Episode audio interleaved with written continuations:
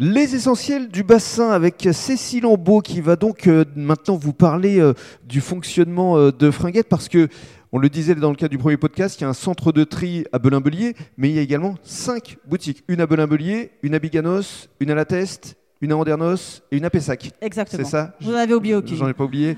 Très bien. Alors comment ça marche exactement Fringuette? D'abord, parlons du rôle justement social. Alors, l'objectif de Fringuette, euh, c'est pas de vendre des vêtements, c'est surtout euh, de faire de l'insertion, c'est-à-dire qu'on accompagne les personnes les plus éloignées de l'emploi. Mhm. Elles sont euh, embauchées par nous-mêmes via des annonces Pôle Emploi, mais aussi des fois par intermédiaire des services sociaux. hein. Mhm. On les accueille sous contrat. Euh, au sein de soit de nos boutiques, soit de notre atelier couture aussi. hein. Vous les notre- formez.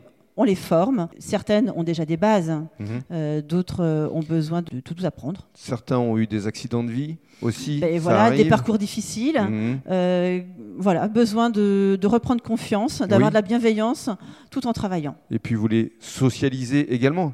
Oui, oui, oui. Ça, oui, c'est oui. important. Oui. Et le but, l'objectif, c'est que vous puissiez les remettre sur les bons rails pour qu'ils repartent voilà. pour de nouvelles aventures euh, Voilà, Un professionnelles. tremplin, un envol, euh, euh, un nouveau démarrage. Mhm. Euh, certains arrivent avec des difficultés de logement, on va dire d'administratif dans tous les sens du terme. Bien sûr.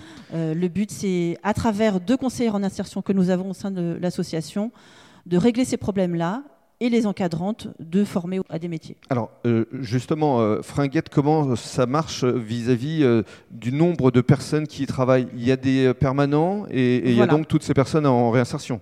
Voilà. Alors, combien de permanents neuf, neuf permanents. Neuf permanents et euh, une, environ, puisque ça, change rapidement, Bien une sûr. quarantaine euh, de salariés en insertion, hein, puisque l'objectif, c'est que dès que la personne euh, retrouve du travail, on reprend une nouvelle personne. Et alors, comment vous arrivez euh, à déterminer qui fera quoi et où? Alors, ça, ça dépend aussi déjà de la situation géographique de la personne. Mhm. Euh, plusieurs ne sont pas mobiles. Donc, quand on habite Belin-Belier hein, et qu'on a besoin d'un petit coup de pouce, bah, travailler au centre de tri. Si en plus on n'a pas un projet euh, très défini, Mhm. voilà. Mais on a aussi la boutique. Mhm. Quand on habite la Teste et qu'on a comme projet vente, ben, on peut être en boutique. Si on a un projet couture avec quelques prérequis, quand même, euh, déjà, on peut venir à l'atelier couture, Qui est juste Voilà. ici qui euh, est à à Biganos Biganos, aussi. juste à côté de la salle de réunion où on se trouve Voilà, euh, voilà, où actuellement. on accueille les associations. Dans le cadre du troisième podcast, on va expliquer au public comment il peut vous aider.